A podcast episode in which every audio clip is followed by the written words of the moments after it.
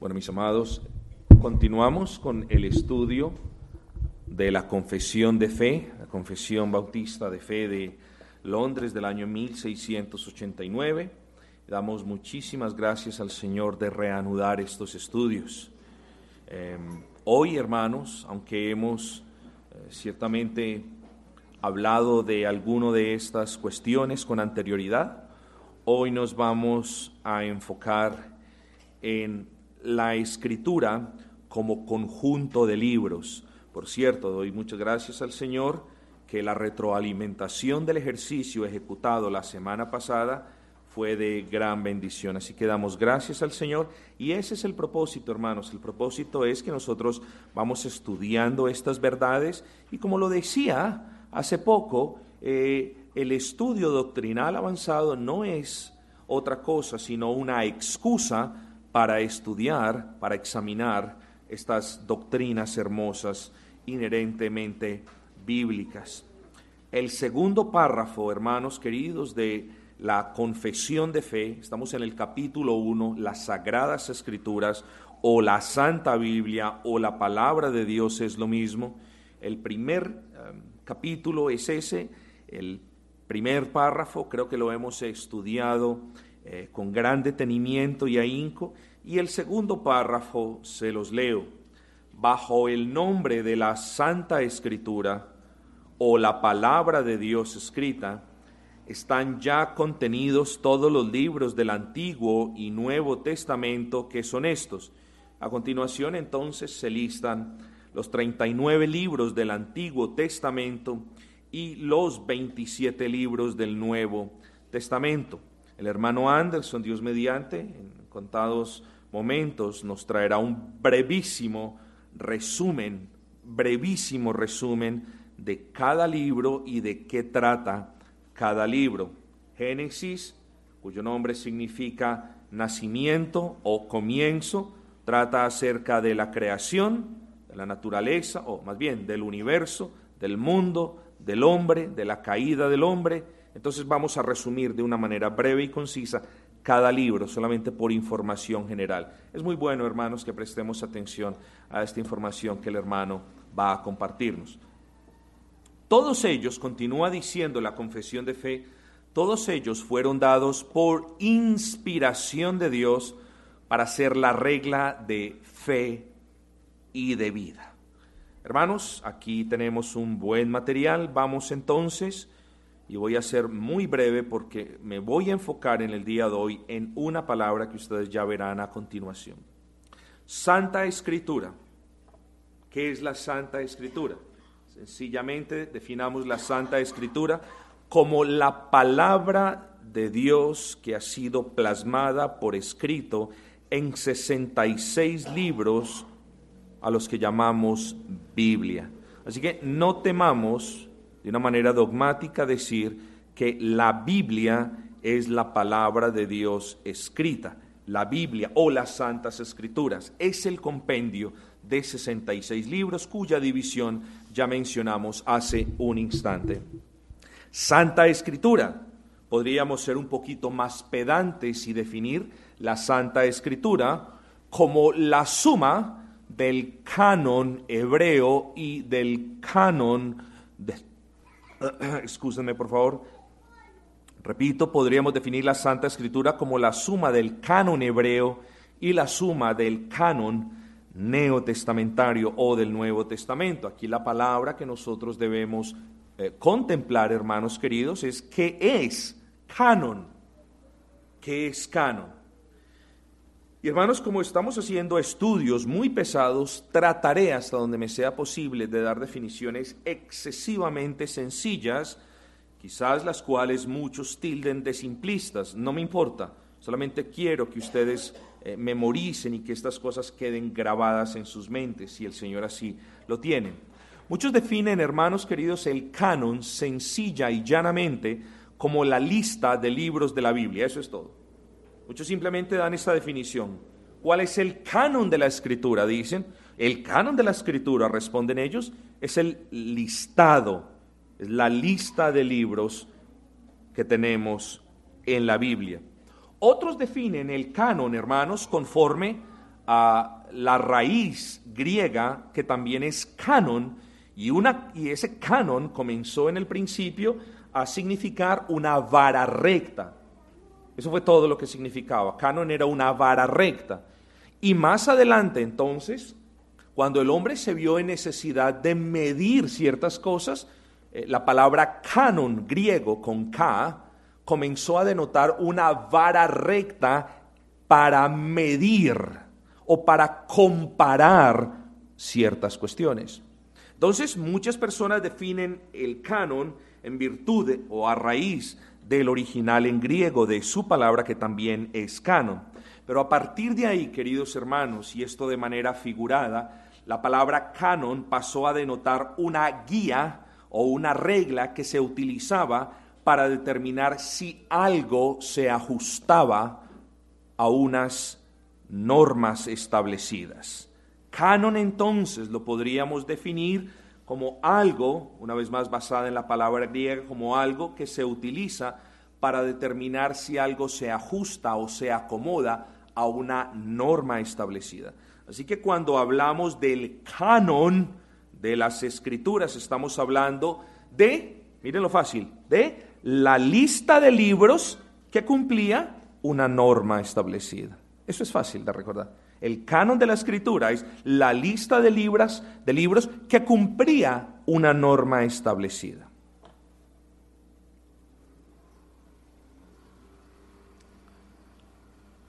Pregunta. ¿Qué norma se buscaba determinar en los libros de la escritura? Ustedes bien la tienen que saber.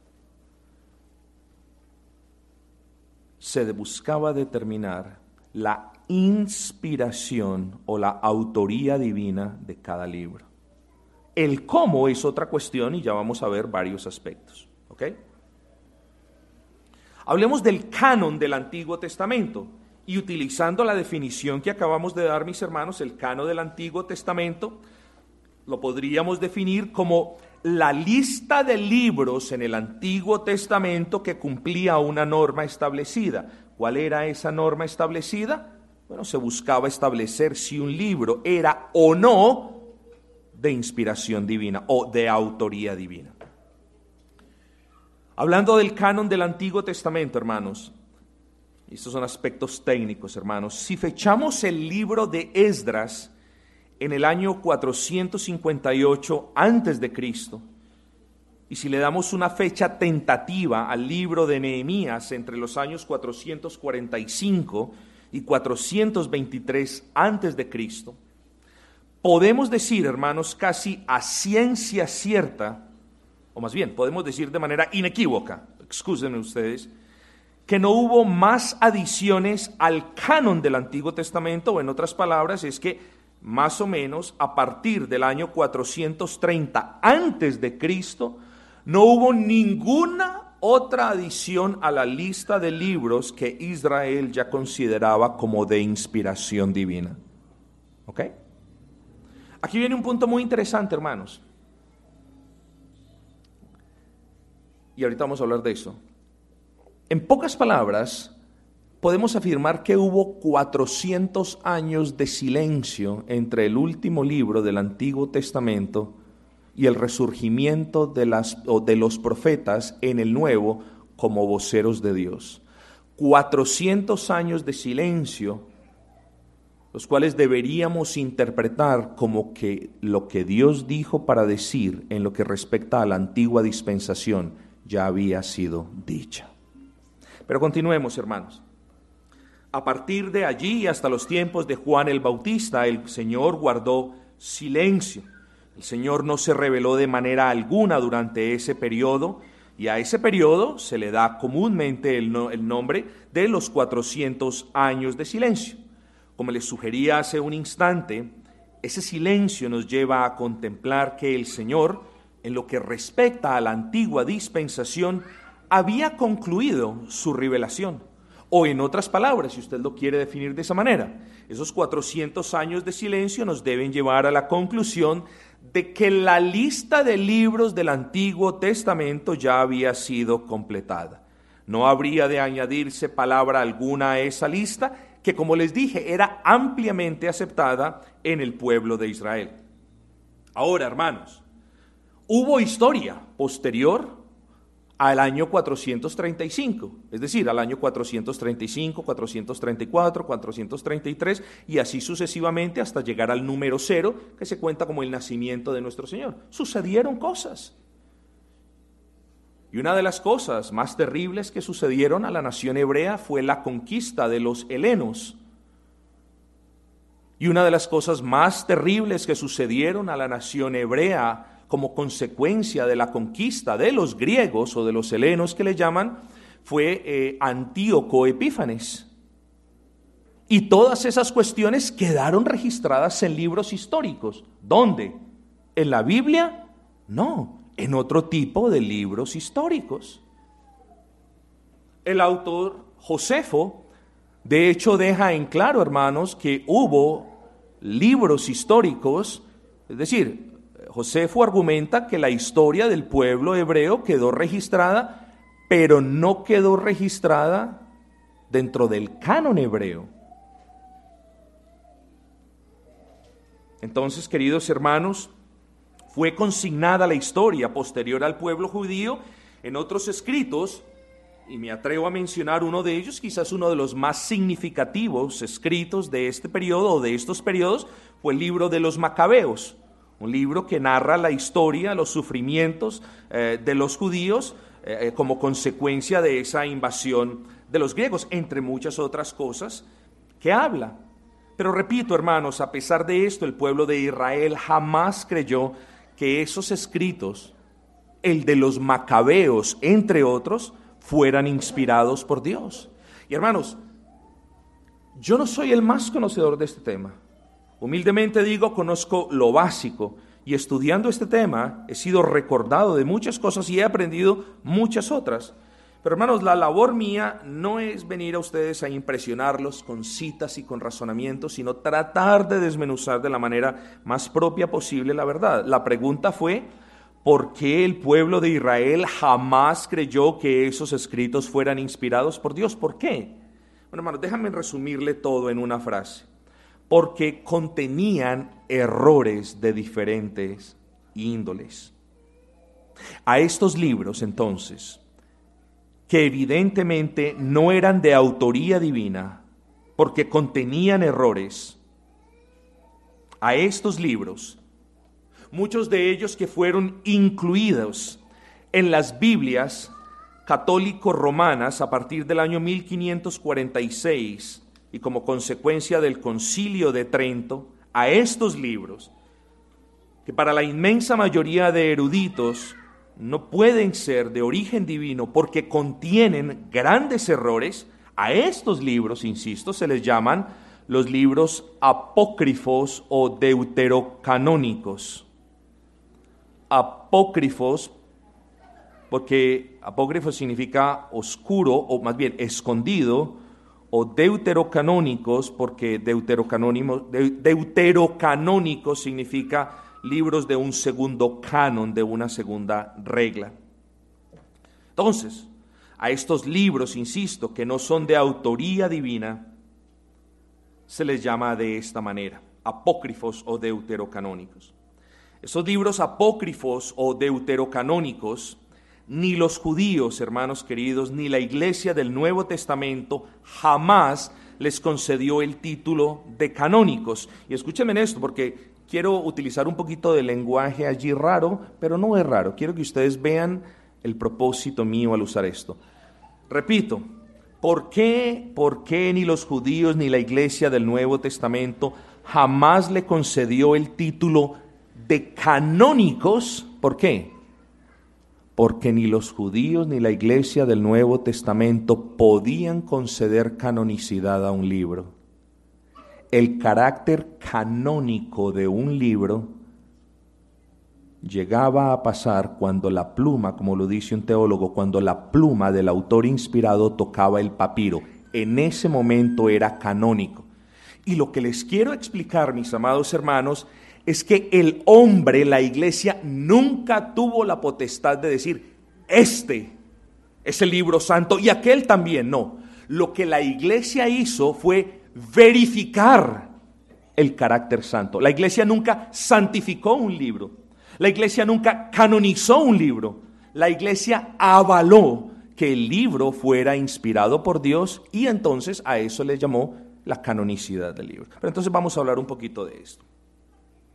Entonces hablamos de que estos libros eh, apócrifos tenían varios errores. Hermanos, y les pido por favor que ustedes se aguanten las ganas y no se pongan a investigar. Creo que, creo que ustedes harían más bien eh, ejercitándose en el manejo diestro de la escritura antes de ir a averiguar en el internet, eh, pastor, ¿usted ya leyó el Apocalipsis de Pedro? Pastor, ¿usted ya leyó el Evangelio de Judas? No, hermano.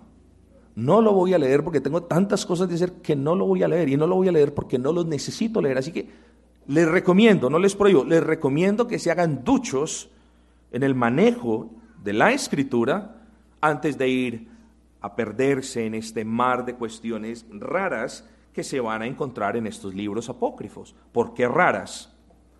Primera de Macabeos, hermanos, contiene errores históricos y geográficos, entre muchas otras cosas. Hay un par de libros muy conocidos en el canon católico, Judith y Tobías. Estos libros contienen enseñanzas que son contrarias, diametralmente opuestas a las enseñanzas de Dios. ¿Y a qué me refiero, hermanos? Sí, este par de libros, Judith y Tobías, contienen enseñanzas que justifican la falsedad y el engaño para lograr un propósito santo, un poquito de pragmáticos, Judith y Tobías en aquel entonces. Podemos mentir si es que lo vamos a hacer para la gloria de Dios. ¿Ven el punto? Judith y Tobías hacen que la salvación dependan de obras meritorias. Es decir, una de las cosas que en estos libros se argumenta es que la salvación depende indefectiblemente de lo que la persona haga para ganarla. Una cuestión totalmente opuesta al resto de las enseñanzas de la Escritura. Ya pueden ver ustedes por qué estos libros no son canónicos, porque nunca lo fueron. El libro de Eclesiástico, muy conocido también, no Eclesiastés, sino Eclesiástico, y el libro de Sabiduría de Salomón, tienen apartes que inculcan una moralidad basada en la conveniencia. El libro de Sabiduría el libro de sabiduría argumenta que la creación del mundo se llevó a cabo con materia preexistente. Ah, tremendo eso. Bueno, pero eso es lo que dicen algunos teólogos reformados también. Entonces, no, lo digo tirando la puya, porque de verdad que es lamentable pues el estado en que estamos, hermanos. Si a ustedes no les afecta, le decía yo a una hermana ahora, a mí sí que me afecta esto. Hemos vuelto la verdad del Señor y la hemos relajiado, la hemos por debajeado y hemos hecho lo que hemos querido, hermano. Que el Señor nos guarde de entrar en unas cosas de estas. Pero eso han hecho las personas. Sí, hermanos, el libro de sabiduría enseña la creación del mundo a partir de materia preexistente. El libro eclesiástico, haciendo énfasis en esto, se me escapaba, enseña que los cristianos deben dar limosnas por la expiación del pecado. Ahí ya podemos entender un poquito porque la iglesia no quita estos libros, la iglesia católica romana no quita estos libros de su canon. Ahí está el justificante. El libro de Baruch, tremendo. Dice que le podemos orar a los muertos son libros apócrifos, son libros que existen en muchas versiones de las iglesias católico-romanas, en muchas versiones de las Biblias, excúsenme, católico-romanas. Así que hermanos, de los libros apócrifos son muchas las cosas que se podrían decir y hablar, pero a manera de resumen solamente quiero mencionar un par. Primero, contienen errores de diferente índole, índole Segundo, contradicen otras partes de la escritura. Tercero, los judíos no los consideraban como palabras de Dios. Y cuarto, y esto también es igual de importante, ninguno de los autores del Nuevo Testamento, ni siquiera nuestro mismísimo Señor y Salvador, los consideraban escrituras ni jamás los citaron en el Nuevo Testamento. Hemos hablado un poquito del canon del Antiguo Testamento. Y el canon del Antiguo Testamento no presenta tantas dificultades, digámoslo así, como el canon del Nuevo. Porque el canon del Antiguo fue cerrado 400 años o más o menos 345 años antes del nacimiento de nuestro Señor, y era un canon que, que por generalidad todos aceptaban como indefectible. Es decir, ese canon nadie nunca jamás lo quiso refutar o lo quiso modificar. Hablando del canon del Nuevo Testamento, y recordemos cómo se define el canon, como la lista de libros de la Biblia, unos lo definen así de manera eh, simple y otros lo definen o lo definimos como la lista de libros que cumplía una norma establecida. ¿Cuál era la norma? Repito, ¿cuál era la norma que se buscaba corroborar o establecer? Bueno, era que los escritos que se estaban considerando fueran inspirados por Dios. Y aquí viene lo bueno. Esa era la norma que se buscaba establecer. Aquí el punto es, hermanos, ¿cuál era el criterio? ¿Cuál era el criterio o cuál era el conjunto de reglas que se usaron para establecer esta norma? Y aquí, hermanos queridos, es donde es menester que yo les advierta de que entre los teólogos, entre los eruditos ortodoxos, entre las personas que, que se adhieren a una sana doctrina, en lo que concierne a estas reglas eh, hay grandes diferencias. Yo personalmente me inclino, hermanos, a tomar partido de aquellos teólogos que eh, bien pueden explicar las excepciones, pero que proveen una lista útil de esas reglas que bien representan los criterios establecidos para certificar la autoría divina.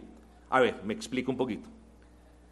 Muchas personas dicen, tengamos cuidado con los criterios que utilizó la iglesia del Nuevo Testamento para certificar la canonicidad de los libros. Por tal razón, no damos criterios específicos como 1, 2 y 3. Yo personalmente quiero dar criterios específicos advirtiéndoles, no teniendo tiempo para entrar en detalle, pero advirtiéndoles que cada criterio específico es menester saberlo interpretar porque tiene sus excepciones. Espero que lo hayan entendido, hermanos. Muchos hablan de tres criterios para determinar si un libro era o no de autoría divina. El primer criterio, el libro tenía que haber sido escrito por un profeta, por un apóstol reconocido. Estamos hablando del Nuevo Testamento. Tran, y quienes han estado viniendo a los estudios de los miércoles, inmediatamente me van a decir, pastor, pero usted lleva dos miércoles haciendo énfasis en varios libros. Marcos, Lucas, Hechos, Hebreos, Santiago y Judas, ¿sí? Aquí es donde hay excepciones, pero nosotros debemos saberlas explicar. Marcos, ¿era apóstol? No era apóstol. Marcos fue compañero del apóstol Pedro ciertamente fue inspirado. Entonces lo que les quiero decir, hermanos, es les estoy dando las pautas, pero les estoy explicando las excepciones que hubo. Y nosotros debemos saber esgrimir esas excepciones. Lucas y Hechos. Lucas fue apóstol, no, fue médico. Pero era el compañero del apóstol Pablo. Ciertamente recibió revelación del apóstol Pablo y él la transcribió, pero sin lugar a cuestionamiento alguno fue inspirado por el Señor para escribir el Evangelio de Lucas, tanto como el libro de Hechos. Hebreos, gran división, incluso el libro de Hebreos, la iglesia dice, no sabemos a ciencia cierta quién fue el escritor. Muchos argumentan este, muchos argumentan lo otro. Sinceramente yo creo que tiene grandes facciones y grandes rasgos y matices del apóstol Pablo, pero la iglesia cuando reconoció su canonicidad o su carácter inspirado, la iglesia de manera humilde reconoció que no se podía determinar a su autor. Entonces, dejémoslo hasta ahí, hermanos. Santiago y Judas, ¿quiénes eran ese par? Eran los dos hermanos medios del Señor. Esas son las únicas excepciones, hermano.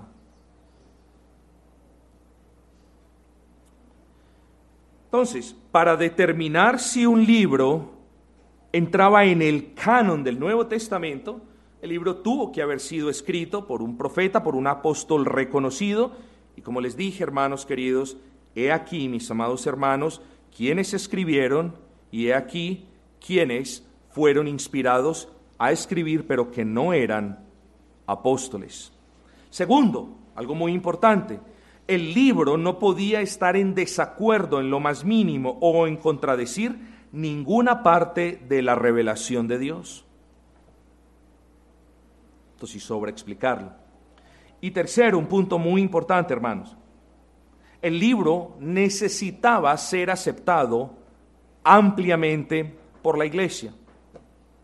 Y tengo para decirles esto, escribí, durante la historia de la iglesia en los primeros siglos y en virtud de las herejías que comenzaban a levantarse, Dios en su providencia, hermanos, permitió que muchas iglesias se reunieran en algo que hoy en día conocemos como concilios. Y en la providencia del Señor, Dios permitió que estas muchas iglesias se reunieran en estos concilios con el fin escuchen, de certificar el carácter inspirado de un libro. Y cuando ustedes, hermanos, escuchen de hablar, escuchen hablar de la herejía de Marcio, ustedes se, van a enterarse de que este hombre descartó la totalidad del Antiguo Testamento, hizo algunas incisiones en algunos libros y seleccionó muy a su propia conveniencia y teología putrefacta los libros que él creía venían de Dios. Y hermanos, cada vez que se levantaba una herejía fuerte, la iglesia de manera orgánica trataba de contrarrestarla, pero cuando la herejía se levantaba y amenazaba con el bienestar de la iglesia, en ese entonces la iglesia no estaba tan fragmentada o tan desunida, la iglesia se unía, las iglesias se unían y formaban estos concilios a considerar cuál era la herejía. Y hermanos, en la providencia del Señor se formaron estos concilios, pero estos concilios, escúchenme bien, se reunían, y este en específico se reunió para certificar el carácter inspirado del libro, no para bendecir o para santificar a un libro, como lo dijimos ahora. Vean pues que la iglesia no tiene el poder para santificar un libro. La iglesia no tiene el poder, solamente tiene o tuvo el poder en la providencia del Señor para discernir que ese libro era de inspiración divina o para certificar que es lo mismo. E insisto, los libros de la escritura son canónicos a partir del momento en que la pluma del autor inspirado tocó el papiro. Es decir, el único papel del hombre en este proceso fue aquel de certificación, no de santificación. Espero que esto quede claro porque esto es muy importante, hermanos. Esos concilios se reunieron para certificar, no para declarar que eran de Dios, sino para certificar que eran de Dios. Entonces unos hablan de esos tres criterios, hermanos. Otros hablan de más criterios. Y lo voy a tocar de manera breve para, para información vuestra, hermanos. Nos hablan del criterio de apostolicidad, es decir, el libro tenía que ser escrito por un apóstol o por una persona estrechamente asociada con un apóstol que recibió endoso apostólico. Eso lo vemos, hermanos. Antigüedad, unos hablan de antigüedad para que el libro fuera aceptado en el canon del Nuevo Testamento, el libro tenía que haber sido escrito entre los años 36, 33, a partir de la muerte de nuestro Señor Jesucristo, y el año 96, que fue el ah, o la fecha en la que el apóstol Juan escribió el libro de Apocalipsis.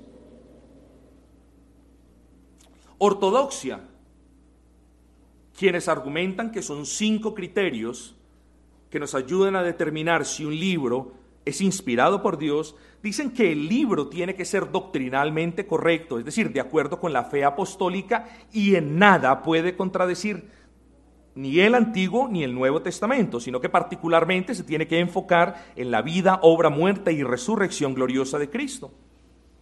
Otro punto que ellos dicen es el libro de la catolicidad. Es decir, catolicidad, universalidad.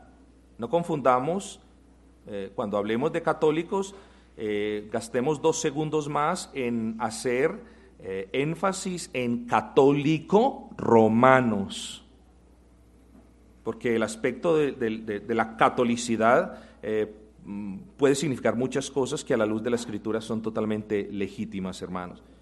Entonces, lo que les estoy diciendo, el cuarto punto, para que un libro fuese incluido en la lista del Nuevo Testamento, el libro tenía que haber sido aceptado universalmente por la iglesia. Y utilidad, era un libro que tenía que ser leído y usado por las iglesias. Bueno, hermano, me muevo porque el tiempo se está acabando. Mm, hermano, pero deseo dejar algo muy en claro y es esto. Dios no nos ha dado una lista de libros y no nos ha dicho, he aquí los libros de la Biblia.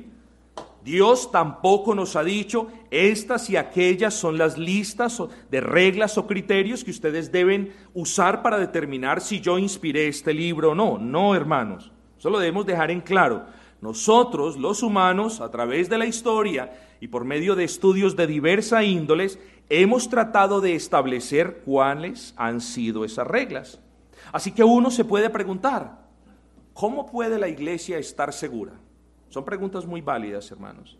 ¿Cómo puede la iglesia estar segura que sin una declaración directa de Dios sobre este asunto, los libros consignados en el canon de las escrituras eran los libros en particular que Dios quería que fueran incluidos? Una pregunta válida, nos la tenemos que hacer. ¿Cómo puede uno estar seguro que el Nuevo Testamento no incluye un libro que no debería estar incluido o que incluye un libro que no debería estar incluido? Esa pregunta nos la tenemos que hacer. Tercera pregunta. ¿Cómo puede uno estar seguro que el canon del Nuevo Testamento está cerrado? ¿Cómo podemos estar seguros de eso? Bueno, hermanos, aquí viene el punto donde tenemos que ser humildes.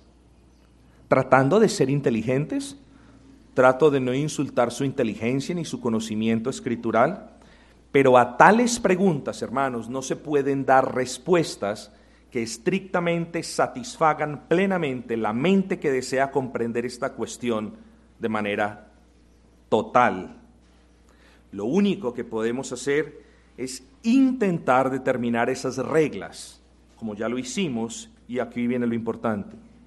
Lo único, repito, que podemos hacer es mirar la plausibilidad de estas reglas y aceptar por fe que la iglesia, bajo la providencial guía del Espíritu Santo, obtuvo el número de libros correctos y la lista de libros correctos. Así, hermanos queridos, lo que les estoy diciendo es, yo les doy las herramientas para que ustedes examinen la canonicidad de los libros, pero últimamente es por fe que nosotros estamos convencidos de que los libros que tenían que estar incluidos fueron incluidos.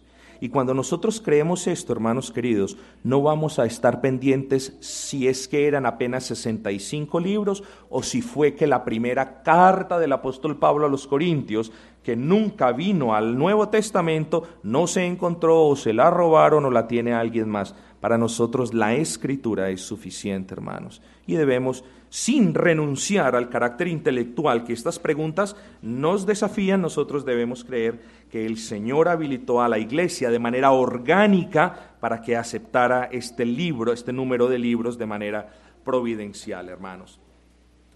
Hermanos, pero hablemos de, eh, hablemos de eh, el cierre del canon. ¿Qué significa esto, hermanos? Cuando hablamos de que el canon está cerrado, lo que nosotros queremos decir es que los libros que tenían que ser incluidos ya fueron incluidos. Eso puede significar. Cuando hablamos de que el canon de la escritura está cerrado, nosotros a lo que queremos hacer alusión es que todos los libros eh, que tenían que estar incluidos en el Antiguo Testamento ya fueron incluidos y a su vez, esta manera de repetición, todos los libros del Nuevo Testamento que tenían que ser incluidos allí, también lo fueron. Y nosotros por eso creemos lo que dice la confesión. Bajo el nombre de la Santa Escritura o la palabra de Dios escrita, escúchenme la terminología tan precisa y hermosa, están ya contenidos todos.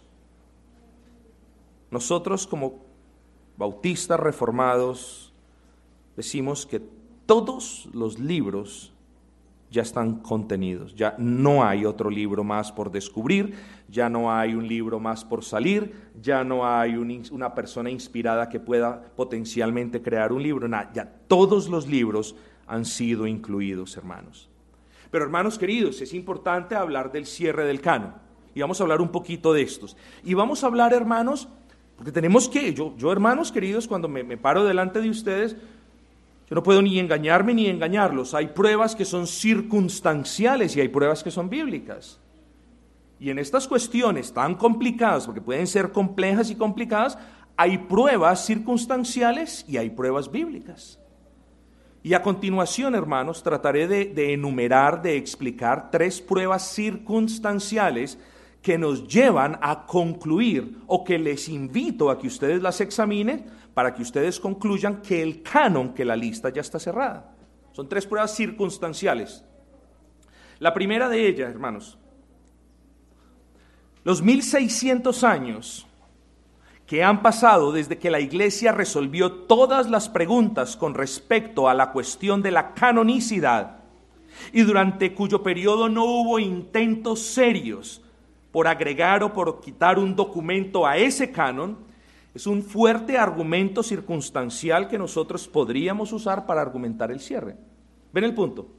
Por fe creemos que los libros que tuvieron que ser incluidos ya lo fueron, por fe creemos que los libros que no fueron incluidos no lo fueron, y por fe nosotros también nos apoyamos al decir, oigan, han pasado mil, más de 1600 años desde que la iglesia se reunió, desde que las iglesias, muchas iglesias locales se reunieron para discutir la canonicidad de los libros y desde ese entonces no han habido intentos serios por refutarla.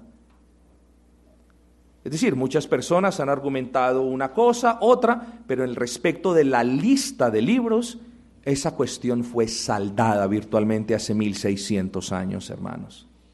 Al menos por la iglesia de Cristo.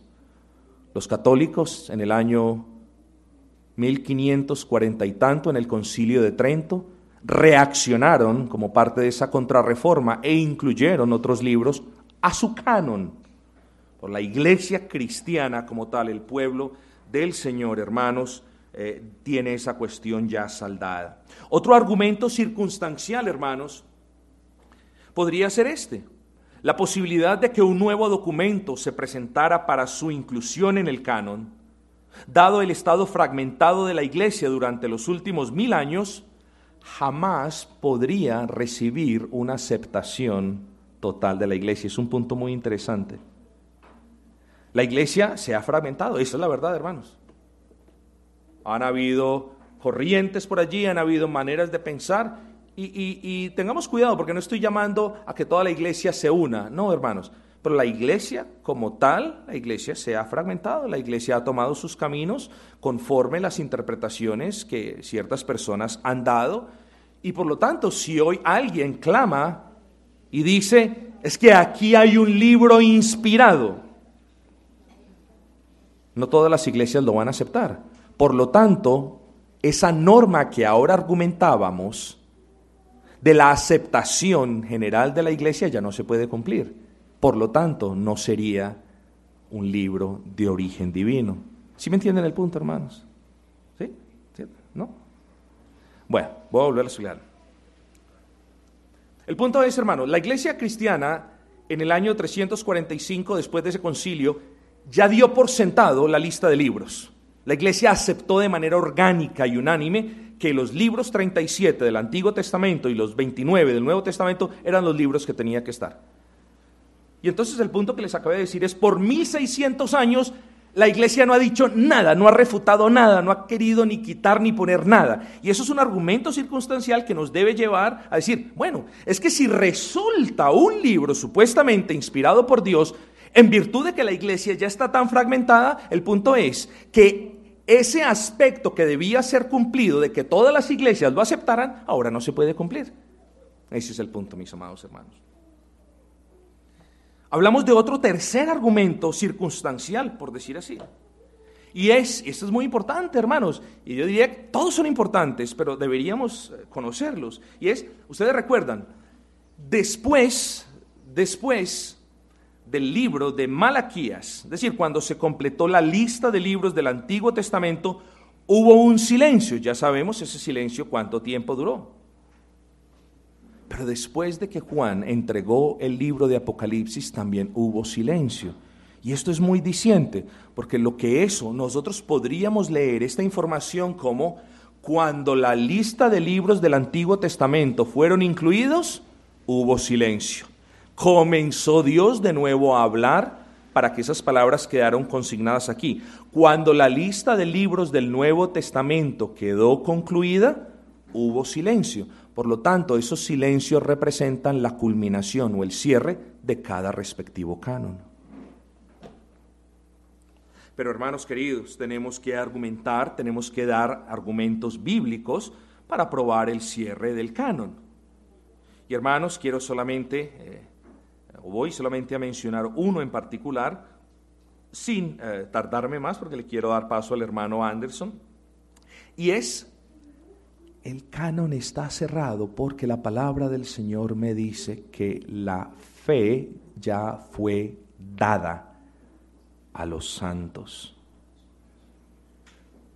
Amados, por la gran solicitud que tenía de escribiros acerca de nuestra común salvación, me ha sido necesario escribiros exhortándoos que contendáis ardientemente por la fe que ha sido una vez dada a los santos.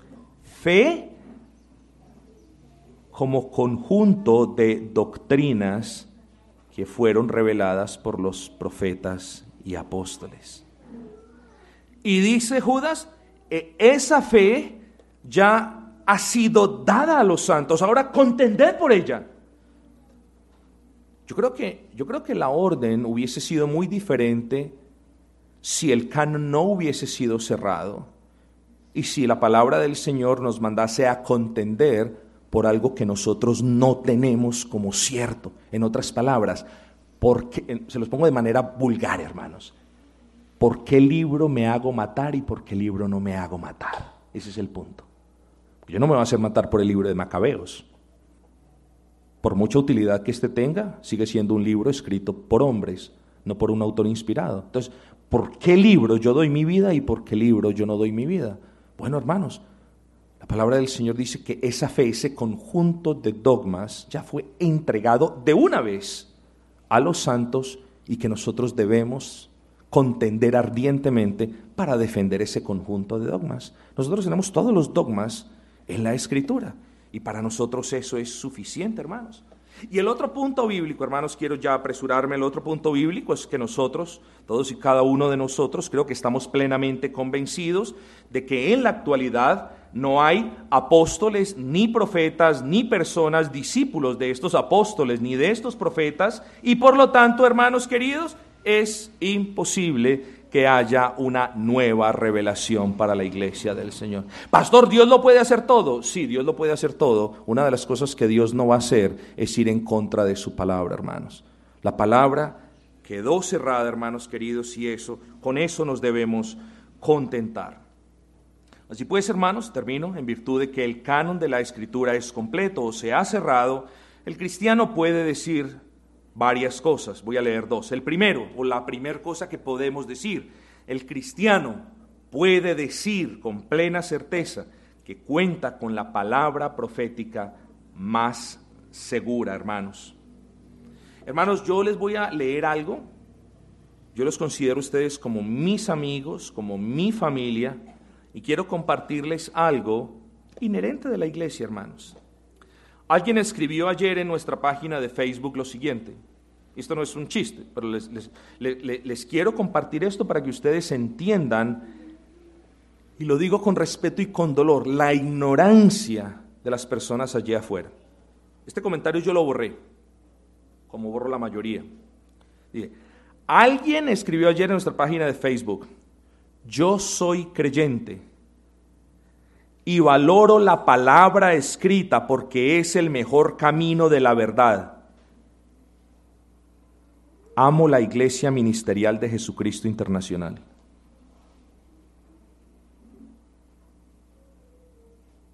¿Entendieron eso? Vean el punto. Yo soy creyente. Si yo no puedo decir que allá no hay ningún creyente, además que habrán algunos creyentes. Pero ese no es el punto. El punto es, yo soy creyente y amo la palabra escrita porque es el mejor camino de la verdad. Podría discutir algunas cosas, pero, pero lo voy a dejar así. Voy a decir que eso está bien. Esto es lo que no está bien. amo la Iglesia Ministerial de Jesucristo Internacional. ¿Cómo puedes decir tú que valoras la palabra escrita y que la palabra escrita es el mejor camino de la verdad cuando, cuando dices amas a una iglesia que menosprecia la palabra escrita por las profecías modernas que hoy no existen? Por eso les compartí esto, hermanos queridos, para que oremos por muchos de nuestros amigos que están en iglesias desafortunadamente, hermanos, para ellos el canon de la escritura no está cerrado. Dicen que sí, pero en la práctica obviamente no creen esto. Pero la confesión, con esto termino y nos vamos a tardar un poco más, hermanos, eh, quizás no haya tiempo para evangelizar, pero quiero que el hermano Anderson nos dé este, este, este vuelo de pájaro, como dice el doctor Masters, por, por estos libros de la palabra. Lo segundo, hermanos, los cristianos podemos decir, eh, y por eso afirmamos y estamos de acuerdo con la confesión que los libros de la Escritura se constituyen como la única y suprema norma de regla de fe y de vida, tal cual como dice la confesión. Entonces, hermanos, ustedes ya me han escuchado hablar de regla de fe y de vida. Eh, eh, si una regla es una norma dada, entonces decimos que la escritura o que en la escritura hallamos las normas que gobiernan nuestra fe y nuestras vidas. ¿Qué quiere decir eso? Que en la escritura hallamos las normas eh, que nos indican qué creer, pero también que nos dicen cómo vivir. Si el canon de la escritura, hermanos queridos, no estuviera cerrado, nosotros no tuviésemos la plena certeza de qué creer y cómo vivir.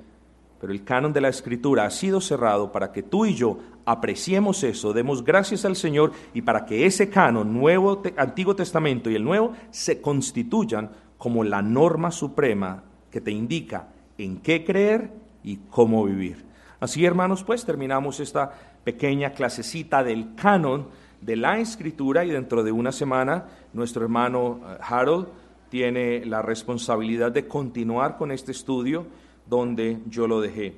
Ahora, recuerden, el canon o la escritura la podemos, podemos definirla como el canon del Antiguo Testamento más el canon del Nuevo, la lista de libros del Antiguo más la lista de libros del Nuevo.